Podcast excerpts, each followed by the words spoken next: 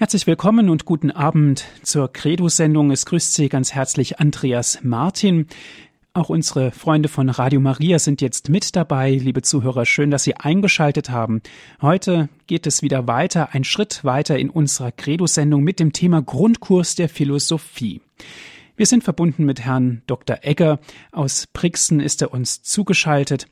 Liebe Zuhörer, in der letzten Sendung beschäftigten wir uns schon mit der mittelalterlichen Philosophie. Die Philosophie der Patristik wird heute unser Thema sein und Patristik, liebe Zuhörer, das wird in der christlichen Theologie und Philosophie als die Wissenschaft bezeichnet, die sich mit der Zeit der Kirchenväter beschäftigt. Das heißt, mit der Epoche der alten Kirche vom ersten Jahrhundert bis ungefähr zum siebten Jahrhundert oder spätestens ins achte Jahrhundert.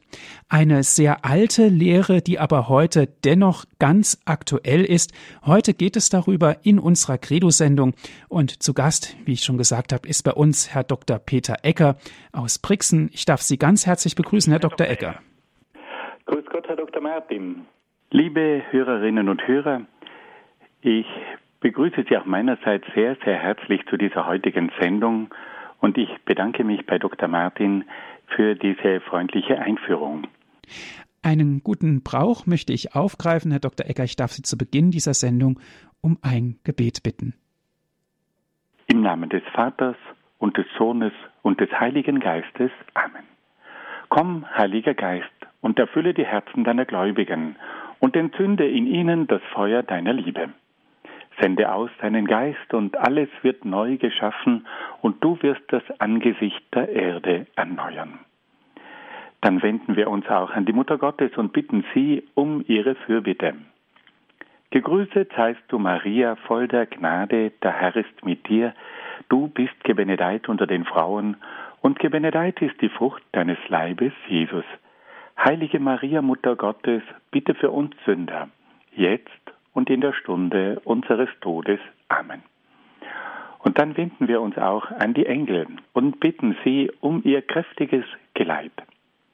Engel Gottes, unsere Beschützer, denen des höchsten Vaterliebe uns anvertraut hat, erleuchtet, beschützt, regiert und leitet uns. Amen. Und dann wenden wir uns auch an einige Heilige und Selige, die sich in besonderer Weise mit philosophischen Fragen beschäftigt haben. Heiliger Augustinus, bitte für uns. Heiliger Thomas von Aquin, bitte für uns. Heilige Edith Stein, bitte für uns. Seliger Kardinal Newman, bitte für uns.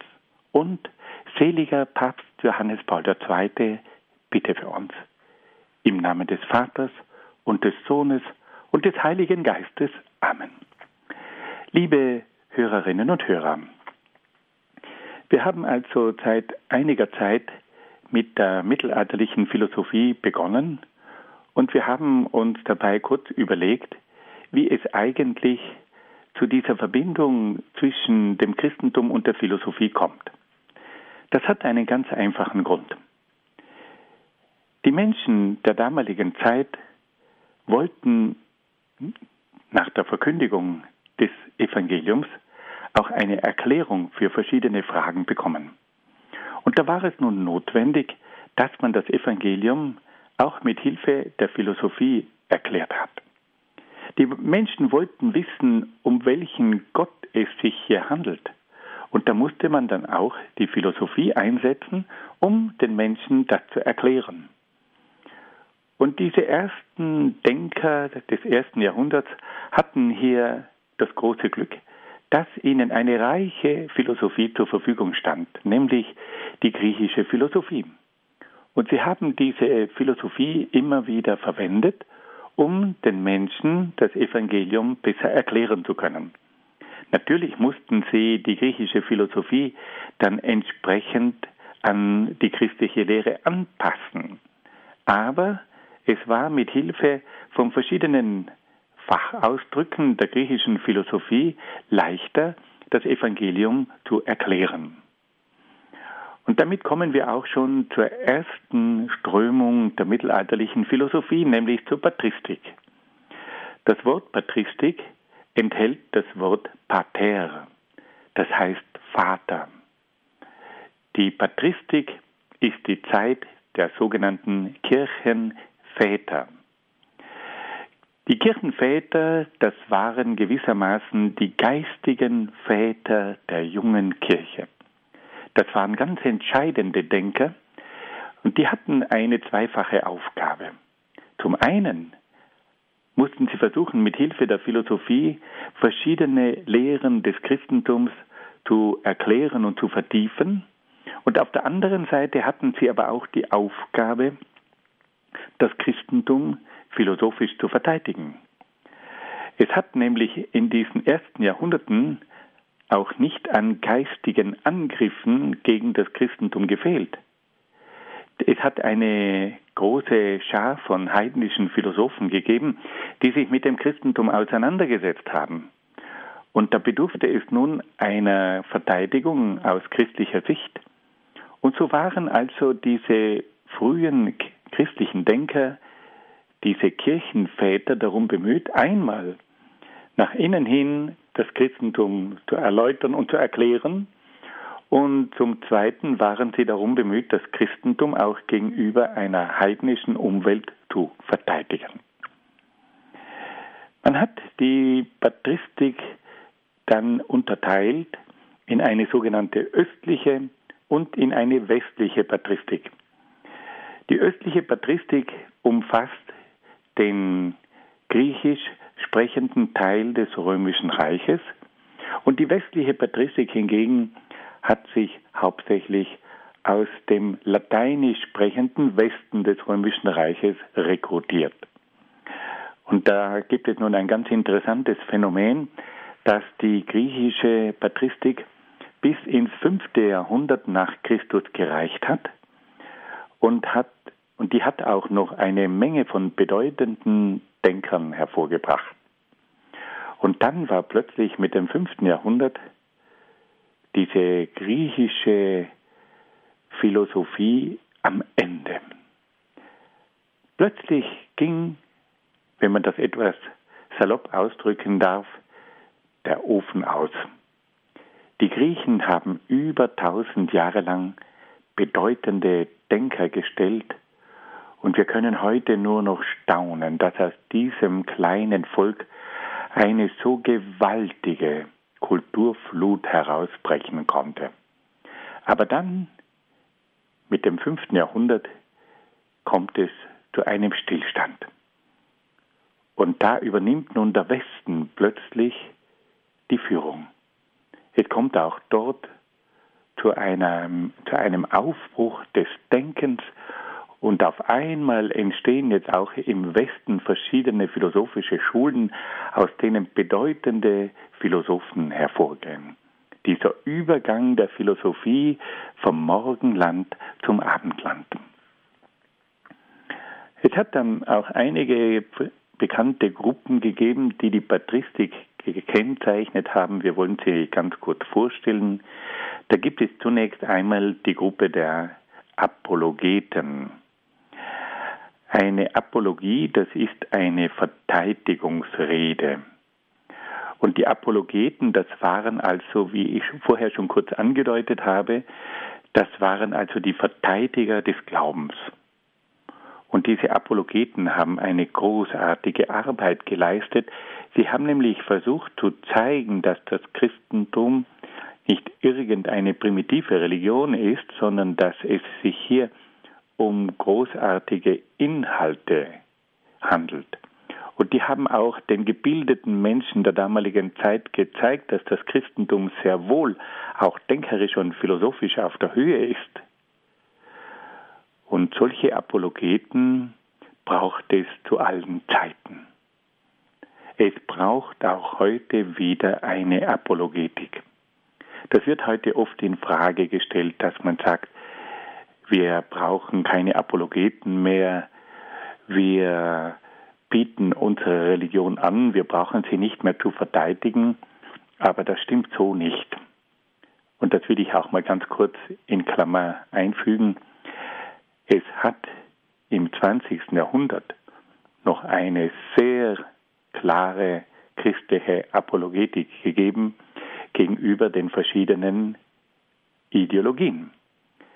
Es hat in der Zeit des Nationalsozialismus sehr wohl christliche Denker gegeben, die das Christentum geistig verteidigt haben und die auch die Irrtümer der damaligen Weltanschauungen aufgezeigt haben.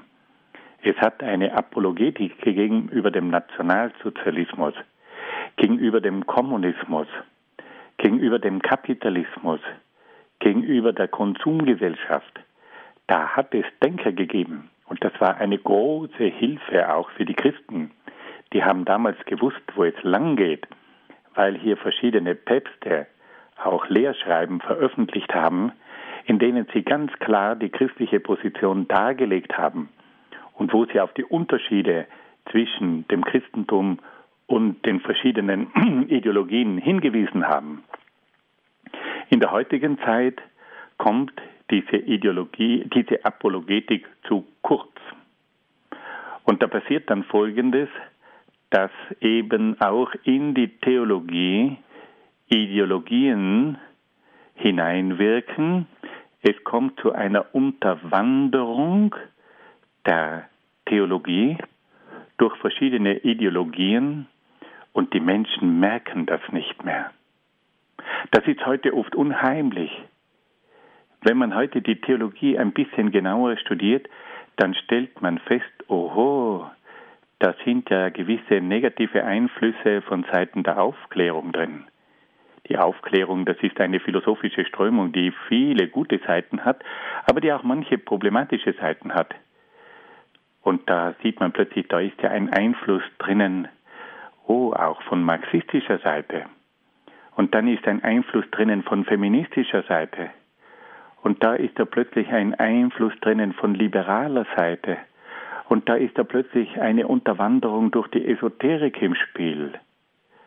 Aber weil es keine Apologetik mehr gibt, ist den Leuten nicht mehr bewusst, wie sehr diese heutige Theologie, aber auch die moderne Moraltheologie schon unterwandert ist von verschiedenen philosophischen Strömungen, die ganz und gar nicht dem Christentum entsprechen.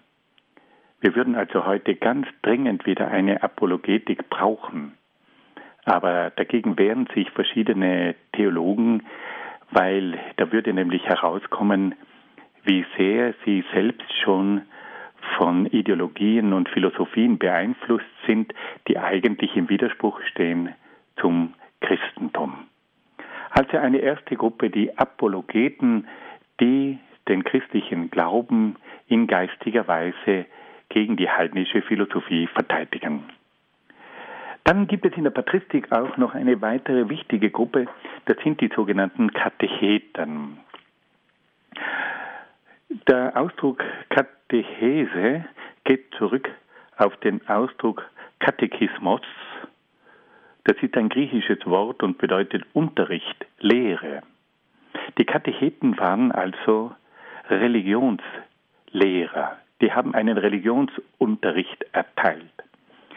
Aber nicht so ganz im heutigen Sinne, sondern das war ein Religionsunterricht für Taufbewerber. Da haben sich damals erwachsene Personen um die Taufe beworben und die hat man die Katechumenen genannt, die zu Unterrichtenden. Die Katechumenen mussten eine zwei- bis dreijährige Einführung in äh, die kirchliche, in die christliche Lehre durchlaufen und gleichzeitig mussten sie sich auch allmählich an die Praxis gewöhnen. Also man hat die Leute zwei, drei Jahre lang als Erwachsene auf die Taufe vorbereitet. Und da hat es nun eigene Lehrer gebraucht, die diese Taufbewerber, diese Katechumenen auf die Taufe vorbereitet haben. Und das hat natürlich dann auch wieder einen bestimmten Stil des Unterrichts erfordert. Und in dieser Zeit ist damals auch der Katechismus entstanden. Ein Katechismus ist eine systematische Darstellung der christlichen Lehre. Wenn man heute das Evangelium durchliest, dann spürt man hier ganz deutlich, wie hier also in einer berichtenden Weise erzählt wird, was hier hintereinander in einem geschichtlichen Ablauf geschehen ist. Aber das Evangelium hat in dem Sinn noch nicht eine Systematik der Lehre. Und da haben jetzt diese ersten Katecheten sich Gedanken gemacht, wie kann man denn eigentlich die christliche Lehre in ein System bringen?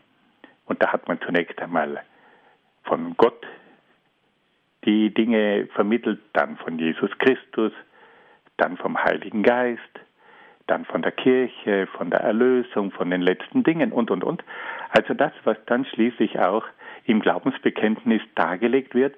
Man hat also das Evangelium versucht in einer systematischen Weise darzustellen, um es diesen Taufbewerbern rüberzubringen. Man hat also zum ersten Mal den Glauben systematisch dargestellt. Es kommt zur Entstehung des Katechismus. Und da darf ich vielleicht in Klammer ganz kurz etwas anfügen. Es gibt ja heute eine sehr bekannte Bewegung, die auf diese Einführung in den Glauben zurückgreift, nämlich die sogenannte neokatechumenale Bewegung. Die Neokatechumenalen, die versuchten also, den bereits getauften Erwachsenen noch einmal eine Einführung in den Glauben zu vermitteln. Und da das eine Erneuerung dieser Bewegung ist aus der Urkirche, nennt man das jetzt das Neokatechumenat. Also eine, ein Taufunterricht, der zurückgreift auf diese alte Form in der Urkirche, die das erneuert, deswegen das Neokatechumenat. Und das Neokatechumenat, das hat eine großartige Funktion, weil hier nämlich erwachsene Menschen, die bereits getauft sind, noch einmal in den Glauben einführt. Wir wissen ja, dass der Religionsunterricht in den jungen Jahren oft nicht immer sehr erfolgreich ist, auch deswegen, weil ein Jugendlicher in der Zeit der Pubertät nicht immer so ganz von diesen Dingen überzeugt ist. Und jetzt gibt man also Erwachsenen die Möglichkeit, noch einmal den Katechismus in einer reiferen Lebensphase neu kennenzulernen, das Neokatechumenat. Fassen wir das noch einmal ganz kurz zusammen. Also bei der Patristik, da geht es um die Zeit der Kirchenväter. Das sind die ersten geistigen Väter der Christenheit. Die Patristik hat vom 1. bis zum 8. Jahrhundert gedauert. Und da geht es um zwei Schwerpunkte. Einmal um die Klärung der christlichen Verkündigung mit Hilfe der Philosophie. Dann geht es um die Verteidigung des Glaubens, das sind dann die Apologeten. Und dann geht es um die Vorbereitung auf die Taufe, um das Katechumenat. Und dazu braucht es dann die Katecheten, die in einer systematischen Art und Weise den christlichen Glauben vermitteln. Nun wollen wir eine kurze Pause einschieben und ein wenig Musik hören.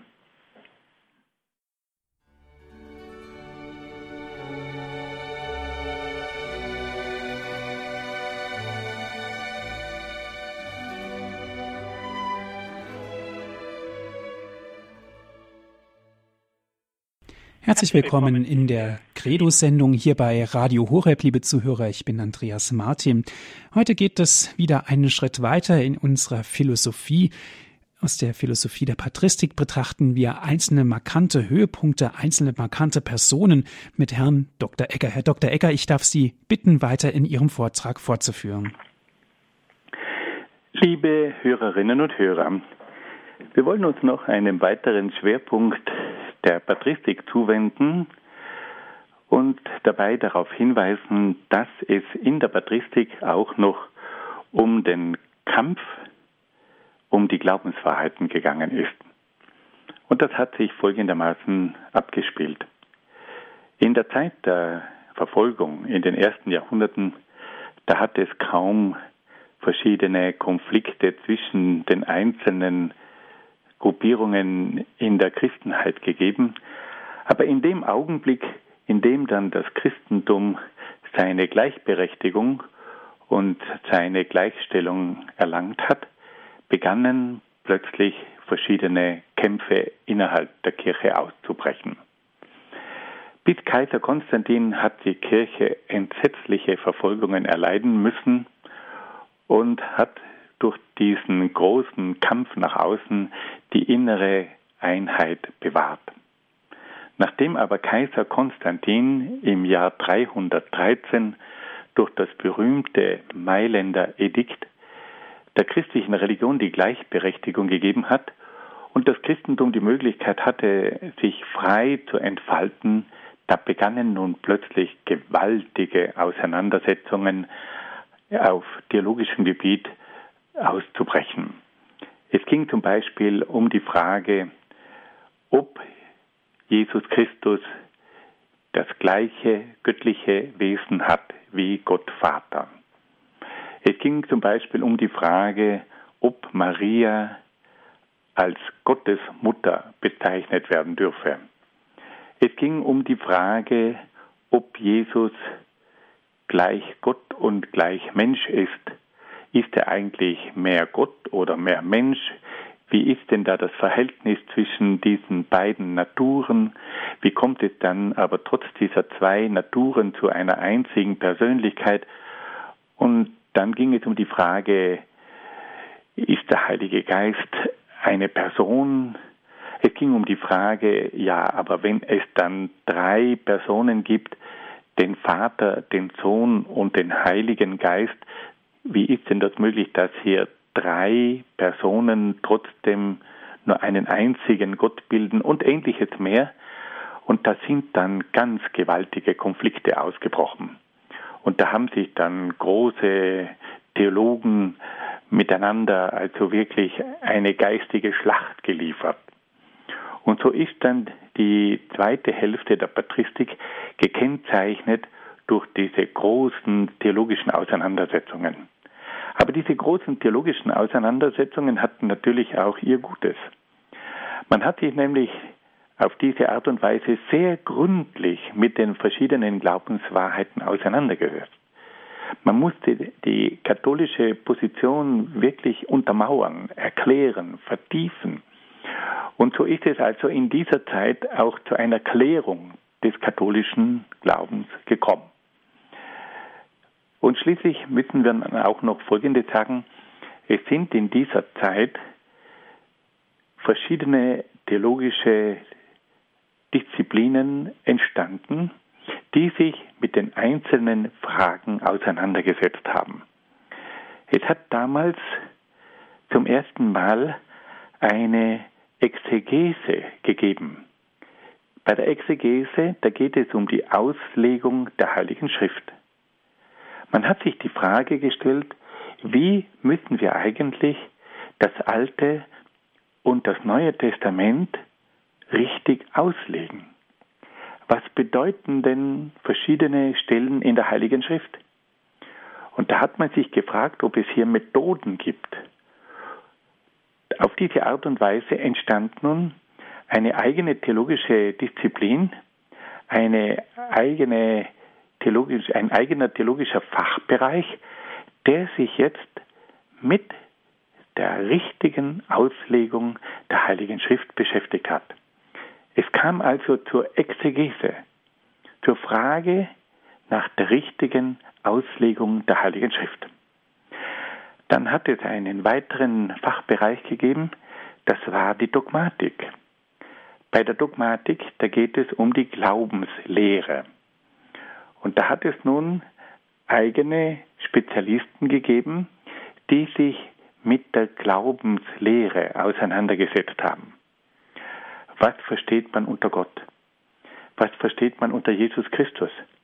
Was versteht man unter dem Heiligen Geist? Was versteht man unter der Dreifaltigkeit? Was versteht man unter der Kirche? Welche Eigenschaften hat die Kirche? Was ist gemeint mit der Gemeinschaft der Heiligen?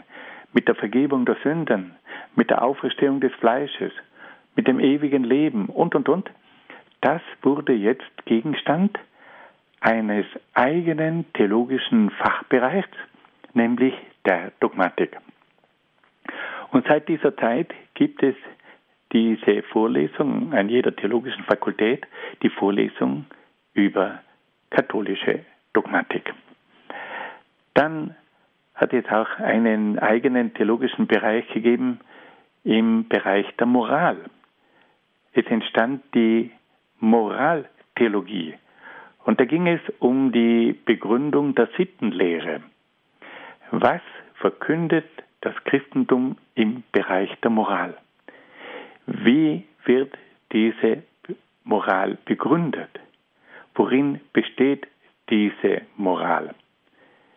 Da wird also versucht, einmal zum Beispiel anhand der zehn Gebote zu zeigen, welche Moral das Christentum vertritt. Oder anhand der Bergpredigt, was kann man aus den Seligpreisungen an ethischen Grundwerten ableiten? Es entstand dann auch ein weiterer Bereich, der Fachbereich der Liturgie. Da geht es um die Gestaltung des Gottesdienstes. Wie soll dieser Gottesdienst gestaltet werden? Wie soll man diesen Gottesdienst erklären? Aus wie vielen Teilen besteht der Gottesdienst? Und welche Bedeutung haben jetzt die verschiedenen Handlungen, die verschiedenen Worte? Das alles muss ja auch überdacht werden. Dann hat es auch einen weiteren Bereich gegeben, nämlich die Spiritualität. Bei der Spiritualität da ging es also um die geistliche Gesinnung des Menschen. Da ging es um das Gebetsleben. Da ging es um die Mystik. Da ging es um die Anbetung. Da ging es um die seelische Öffnung des Menschen gegenüber Gott. Da ging es um das Wirken der Gnade im Inneren des Menschen. Also lauter sehr, sehr wichtige Fragen. Es hat dann schließlich auch noch weitere Fächer gegeben, die recht interessant sind. Es hat ein eigenes Fach gegeben über die Predigtlehre. Man musste ja diesen Priestern und diesen Diakonen auch einmal vermitteln, wie man richtig predigt. Diese Zeit der Antike war ja für die Rhetorik sehr aufgeschlossen. Die Rhetorik, die Redekunst, das war damals das Mittel der Kommunikation. Es war damals notwendig, dass man ein guter und geschulter Redner war, weil die Rhetorik damals das Medium war, mit dem man verschiedenste Inhalte vermittelt hat. Das, was heute die Journalisten sind, das waren in der Antike die Rhetoriker. Das, was heute das Fernsehen ist, das waren damals die guten Redner. Und die Antike legte großen Wert darauf, dass verschiedene Inhalte auch in einer entsprechenden rhetorischen Weise vermittelt wurden. Und man hat den Rednern zugehört, die das gut konnten. Und dem konnten die Christen natürlich jetzt nicht ausweichen. Auch die Christen mussten sich bemühen, gut geschulte Redner heranzubilden. Weil nämlich diese antiken Menschen gewohnt waren, in der Politik, auf den Plätzen, bei den verschiedenen Prozessen und so weiter, gute Redner zu erleben. Und so ist nun eine eigene äh, Schule entwickelt worden für die Predigt. Das nennt man dann die sogenannte Homiletik. Man spricht heute noch von einer Homilie, das ist also eine Predigt. Und diese Disziplin, die hat darin bestanden, dass also diese zukünftigen Priester und diese Theologen also auch sich in der Redekunst ausbilden mussten. Und in der Antike hat das oft zwei, drei Jahre lang gedauert bis jemand wirklich zu einem guten Redner herangewachsen war. Und schließlich hat es dann auch noch ein weiteres Fach gegeben, nämlich die Katechetik, die Glaubensunterweisung. Man hat verstanden, dass man auch bei der Glaubensunterweisung ganz bestimmte methodische Regeln zu beachten hatte, dass man imstande war, die verschiedenen Glaubensinhalte systematisch vorzulegen, damit die Menschen auch gemerkt haben, das Ganze hat einen logischen Aufbau. Hier gibt es einen roten Faden, der durchläuft. Und so hat also die Patristik dazu beigetragen, dass gewissermaßen verschiedene theologische Fächer sich entfalten konnten, die bis heute noch existieren. Fassen wir das noch einmal ein bisschen zusammen. Also nach der konstantinischen Wende, das ist also jene Wende, die zur Freiheit des Christentums führt, die ist durch das berühmte Mailänder Edikt, durch diesen Erlass des Kaisers Konstantin ähm, im Jahr 313 erfolgt, haben sich jetzt neue Aufgaben der ähm, Theologie und Philosophie ergeben. Auf der einen Seite mussten verschiedene Glaubenslehren geklärt werden. Und da kam es dann auch zur Auseinandersetzung mit Heresien. Eine Heresie, das ist eine Irrlehre. Und da hat es oft gewaltig gekracht. Da hat es ein großes Ringen gegeben. Und bei den verschiedenen Konzilien, das sind also die beratenden Versammlungen von den Bischöfen, da ging es oft heiß her. Und diese Auseinandersetzungen im Bereich der Glaubenslehre, die waren aber eine sehr gute Gelegenheit, um den katholischen Glauben einmal gründlich zu überdenken und zu vertiefen und abzuklären. Und gleichzeitig ist dann in dieser Zeit auch ein gewisser Fächerkanon, also eine Liste von verschiedenen äh, theologischen Fächern entstanden, die Exegese, in der es um die Auslegung der Heiligen Schrift geht, die Dogmatik, bei der es um die Glaubenslehre geht, dann die Moraltheologie, da geht es um die Begründung der christlichen Sittenlehre, dann ging es auch um die Liturgie, um die richtige Gestaltung des Gottesdienstes, dann geht es um die Spiritualität um die, und um die Mystik, also um den geistlichen Bereich der Religion und schließlich auch um die Homiletik, die Predigtlehre und um die Katechetik, um die Glaubensunterweisung. Die patrizischen Denker haben sich dann aber auch mit weltlichen Dingen beschäftigt, also mit weltlichen Fragen. Es ging da auch um die Anthropologie, um das Menschenbild. Was für ein Menschenbild haben wir Christen? Und das unterscheidet sich ja in vielfacher Hinsicht vom Menschenbild der heidnischen Philosophen.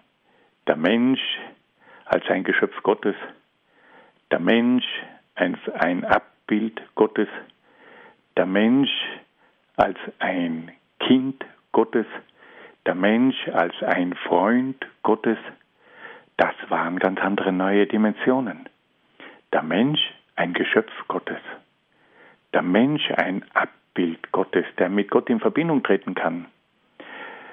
Der Mensch als ein Kind Gottes, völlig unbegreiflich für eine heidnische Philosophie. Der Mensch als ein Freund Gottes.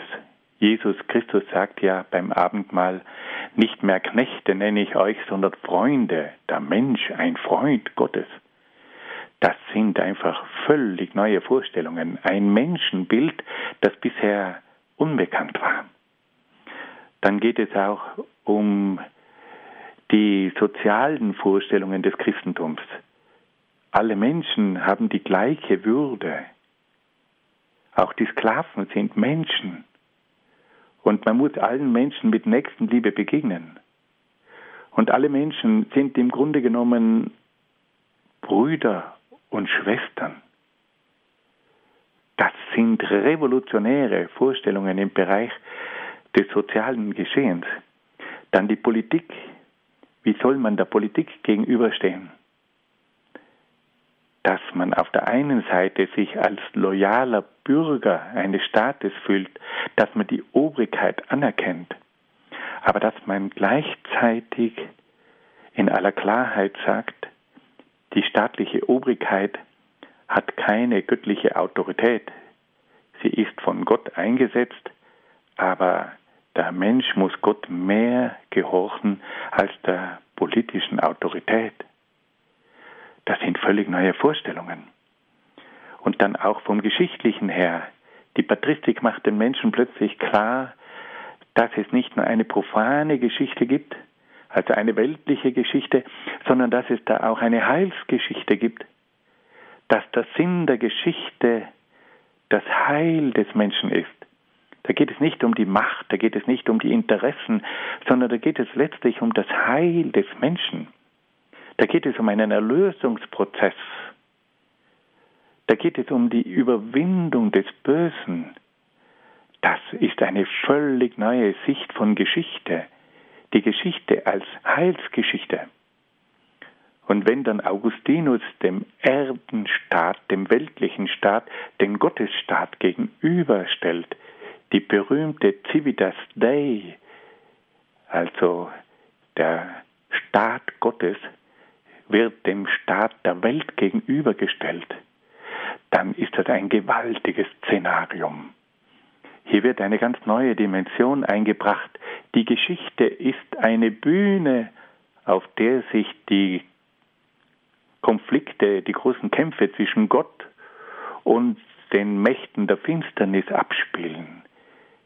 Die Welt ist nicht nur ein rein menschliches Geschehen, da bekämpfen sich Himmel und Hölle, und der Mensch ist in dieses Geschehen hineingestellt und er muss diese tiefere Sicht der Geschichte haben, dass es hier um eine Auseinandersetzung geht zwischen Himmel und Hölle. Und erst er in diesen Konflikt hineingestellt ist, da bekommt dann die Geschichte eine ganz andere Dimension. Und da merkt man dann plötzlich, dass man die Geschichte mit ganz anderen Augen betrachtet. Also das ist unglaublich, welche Gedanken hier entwickelt werden.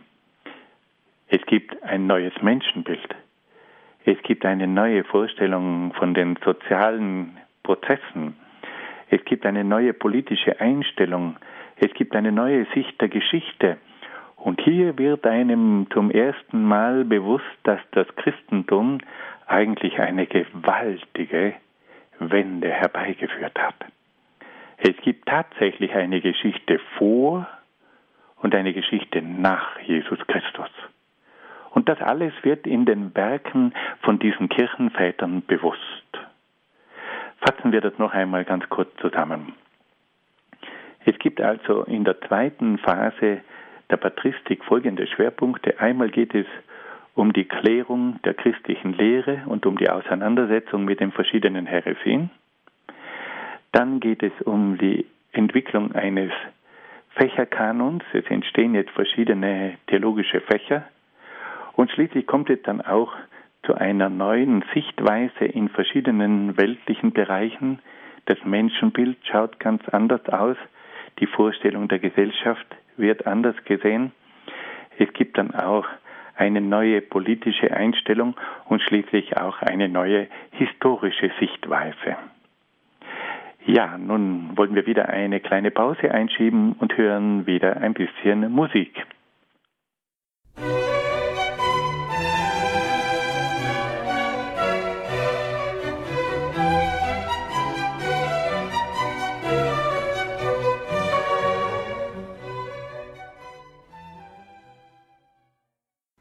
Sie haben eingeschaltet in der Credo-Sendung hier bei Radio Horeb im Grundkurs der Philosophie. Wir hören Herrn Dr. Egger aus Brixen, ist er uns zugeschaltet. Liebe Hörerinnen und Hörer, wir haben nun einige einführende Gedanken zur Patristik vernommen und wollen uns nun im Einzelnen auf die Patristik einlassen.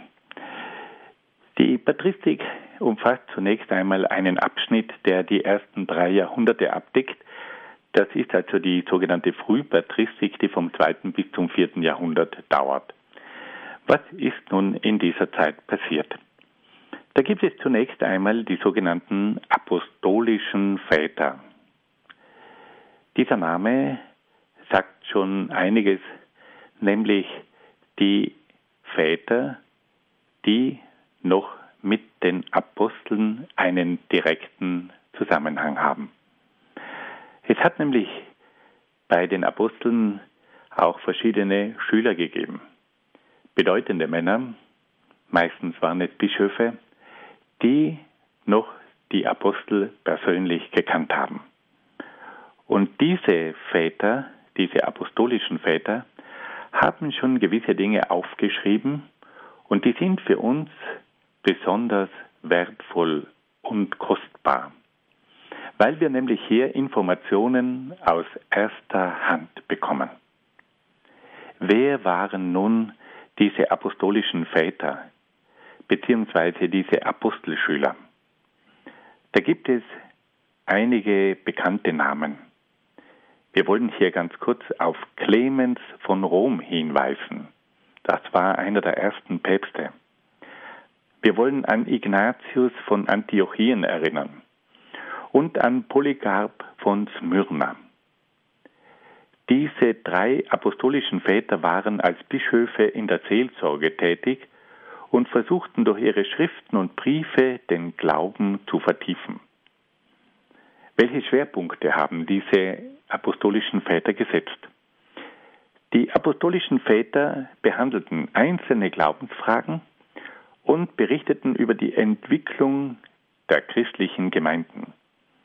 Wir verdanken ihnen viele Kenntnisse aus der ersten Zeit des Christentums. Die apostolischen Väter waren aber noch keine eigentlichen Theologen und Philosophen. Aber sie haben uns Informationen vermittelt, die ganz wichtig sind. Und es waren auch Männer, die mit einem großen Mut den Glauben vertreten haben. Und da gibt es eine Anekdote von Polycarp von Smyrna, die möchte ich Ihnen ganz gerne vermitteln. Polycarp von Smyrna war also Bischof und da wurde er verfolgt und da sind auch die Soldaten auf der Suche nach ihm gewesen Polycarp hat versucht zu fliehen und auf einmal wird er da von den Soldaten, von Reitern eingeholt und die fragen ihn, hast du den Bischof Polycarp gesehen?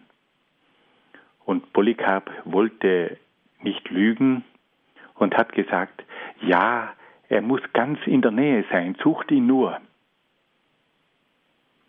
Er hat also nicht gesagt, ich bin es, aber er hat auch nicht gelogen. Er hat gesagt, ja, er muss da in der Nähe sein, sucht ihn nur. Und nach einiger Zeit sind die Soldaten, die davon geritten waren, zurückgekehrt und haben erkannt und verstanden, dass er selbst Polycarp war. Und sie haben ihn dann verhaftet und mitgenommen. Und er wurde dann verhört und er wurde vom Richter aufgefordert, dem Glauben abzuschwören. Und dann hat Polycarp gesagt, er sei ein alter Mann. Und es sei, es wäre unwürdig, wenn ein alter Mann seinem Glauben abschwören würde. Und dann hat man ihn hingerichtet. Dieser Mann des Mutes, aber auch dieser Mann der Wahrheit, der nicht lügen wollte. Ja, er muss in der Nähe sein, sucht ihn nur. Polycarp von Smyrna. Dann kommen wir gleich zur nächsten Gruppe, über die wir schon gesprochen haben, nämlich zur Gruppe der Apologeten. Wir haben schon gehört, dass die Apologeten also Männer und Denker waren, die versucht haben, den Glauben zu verteidigen. Und zwar in einer geistigen Form. Und da wollten wir gleich einen Denker kennenlernen, nämlich den berühmten Justin den Märtyrer. Justin wurde am Beginn des zweiten Jahrhunderts in Palästina geboren und in seiner Jugendzeit hat er sich mit verschiedenen philosophischen Richtungen auseinandergesetzt. Im reifen Mannesalter lernte er dann das Christentum kennen und ließ sich taufen.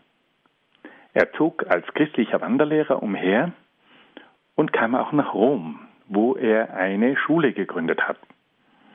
Er wurde dann im Jahr 165 nach Christus gefangen genommen und hingerichtet.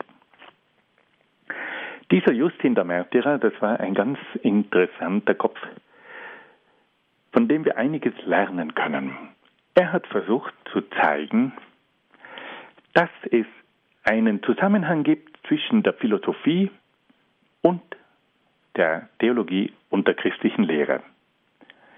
Und zwar hat er gesagt, dass der göttliche Geist, der berühmte Logos, bereits bei den Griechen gewirkt hat. Der göttliche Geist, der Logos, der ist also herabgekommen und hat auch bereits in den griechischen Philosophen gewirkt. Und Justin hat darauf hingewiesen, dass sich auch bei Platon, bei Sokrates, bei Aristoteles ganz bestimmte Gedanken finden, die eigentlich schon eine Vorarbeit waren im Hinblick auf das Christentum. Und da sagt der gleiche göttliche Geist, der Logos, der hat also auch in den Propheten gewirkt. Der hat die Propheten des Alten Testaments inspiriert und geführt.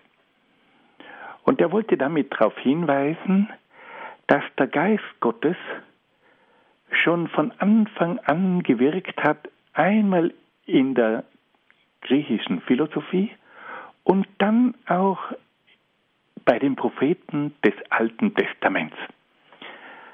Und da baut er nun eine Brücke. Auf der einen Seite war dieser Begriff des Logos, das ist der göttliche Geist, der war jedem damals gebildeten Menschen ein Begriff. Wenn wir daran denken, von diesem Wort Logos kommt ja auch unser heutiges Wort Logik, hängt damit zusammen und ähnliches mehr. Und damit hat er eine Brücke gebaut zwischen dem griechischen Begriff des Logos, des göttlichen Geistes, und auf der anderen Seite auch dem Heiligen Geist. Und er sagt, Gott wirkt schon in die griechische Philosophie hinein und er wirkt dann auch hinein in die christliche, in die alttestamentliche Prophetie. Und dann, und hier kommt es nun zu einer ganz entscheidenden Aussage, sagt Justin, ist dieser göttliche Geist, dieser Logos, in Jesus Christus persönlich auf die Welt gekommen und Mensch geworden. Der Logos spricht nicht nur durch die Philosophen und spricht nicht nur durch die Propheten, sondern er kommt selbst und wird Mensch in Jesus Christus. Der göttliche Logos wird Mensch. Und wenn wir das einmal klar vor Augen haben, verstehen wir auch die Einführung zum Johannesevangelium. Da heißt es, En arche, Logos en. Im Anfang war der Logos. Wir übersetzen das immer, ähm, im Anfang war das Wort. Aber was da dahinter steht, ist mehr als Wort. Im Anfang war der Logos, der göttliche Geist. Und dieser göttliche Geist war in Gott. Und dieser göttliche Geist kommt nun aus Gott heraus. Und der kommt heraus wie ein Wort, das den Mund verlässt und jetzt aus Gott hervortritt und Mensch wird. Diese Logos-Philosophie, dass dieser göttliche Geist, der in Gott Vater wohnt, nun wie ein Wort aus Gott Vater hervorgeht und jetzt auf die Welt herabkommt und Mensch wird, das wird nun deutlich. Und wenn wir heute beten, und das Wort ist Fleisch geworden und hat unter uns gewohnt, dann ist das zum Teil eine griechische Philosophie, die hier für das Christentum eingesetzt wird. Wir könnten das einmal etwas freier übersetzen und der göttliche Geist ist Mensch geworden und hat unter uns gewohnt. Und hier hat Justin eine großartige Brücke gebaut zwischen der griechischen Philosophie, zwischen dieser Lehre vom göttlichen Geist, vom Logos und dem Heiligen Geist, beziehungsweise die Verbindung gebaut auch hin zu Christus, der zuerst in Gott drinnen war und nun wie ein Wort aus Gott hervortritt und Mensch wird. Und auf diese Art und Weise hat er also die griechische Philosophie vom Logos, vom göttlichen Geist verwendet, um Jesus Christus zu erklären. Jesus Christus ist der göttliche Geist, der nun aus Gott als Wort hervortritt und zu den Menschen kommt und Menschengestalt annimmt. Und auf diese Art und Weise war also nun für diese griechisch gebildeten Menschen ein Zugang geschaffen worden. Die Logos-Philosophie, diese Lehre vom göttlichen Geist, öffnet nun einen Weg hinüber zum Christentum. Und das war natürlich eine große Hilfe. Und es ist interessant, dass der Apostel Johannes am Beginn seines Evangeliums auch zurückgreift auf diese Logos-Philosophie, die den Menschen damals geläufig war. Man könnte sagen, dass das Johannesevangelium, das ja etwas später verfasst wurde als die anderen Evangelien, bereits zurückgreift auf eine Philosophie, um den Menschen der damaligen Zeit einen Zugang zu verschaffen zur Menschwerdung des Gottesgeistes, zur Menschwerdung von Christus, der nun aus Gott hervortritt und zu den Menschen kommt. Das alles sind geniale Zugänge, die damals für den denkenden Menschen der Antike geschaffen wurden, um diesen suchenden und auch reflektierenden Menschen eine Möglichkeit zu bieten, das Christusereignis tiefer zu verstehen. Wir wollen nun hier mit diesen heutigen Betrachtungen zu Ende kommen und ich möchte Sie einladen, dass wir zum Schluss noch ein Gebet sprechen. Im Namen des Vaters und des Sohnes und des Heiligen Geistes. Amen. O Gott, wir danken dir, dass du uns auch durch verschiedene Philosophen und Denker zugänglich wirst. Wir danken dir, dass du uns deinen Heiligen Geist sendest, der sich auch dieser philosophischen Mittel bedient, um uns einen kleinen Einblick in deine Lehren zu ermöglichen. Amen. Liebe Hörerinnen und Hörer, ich bedanke mich sehr, sehr herzlich bei Ihnen, dass Sie sich die Mühe gemacht haben, diesen philosophischen Überlegungen zu folgen. Aber ich bin fest davon überzeugt, dass hier auch die Philosophie eine kleine Brücke sein kann, um die christlichen Glaubenslehren etwas tiefer zu verstehen. Es ist gerade jetzt im Jahr des Glaubens sehr, sehr wichtig, dass wir mit verschiedensten Mitteln versuchen, an den Glauben heranzukommen. Wir müssen einmal das Evangelium tiefer lesen. Wir müssen dann auch den Katechismus tiefer studieren. Und es ist auch notwendig, dass wir uns mit den Konzilstexten auseinandersetzen. Wir haben also ein sehr, sehr intensives Jahr vor uns. Aber wir müssen auch versuchen, mit Hilfe der Philosophie ein bisschen Licht und Klarheit in unseren Glauben hineinzubringen. Wir müssen uns darum bemühen, auch die verschiedenen Begründungen für den Glauben kennenzulernen.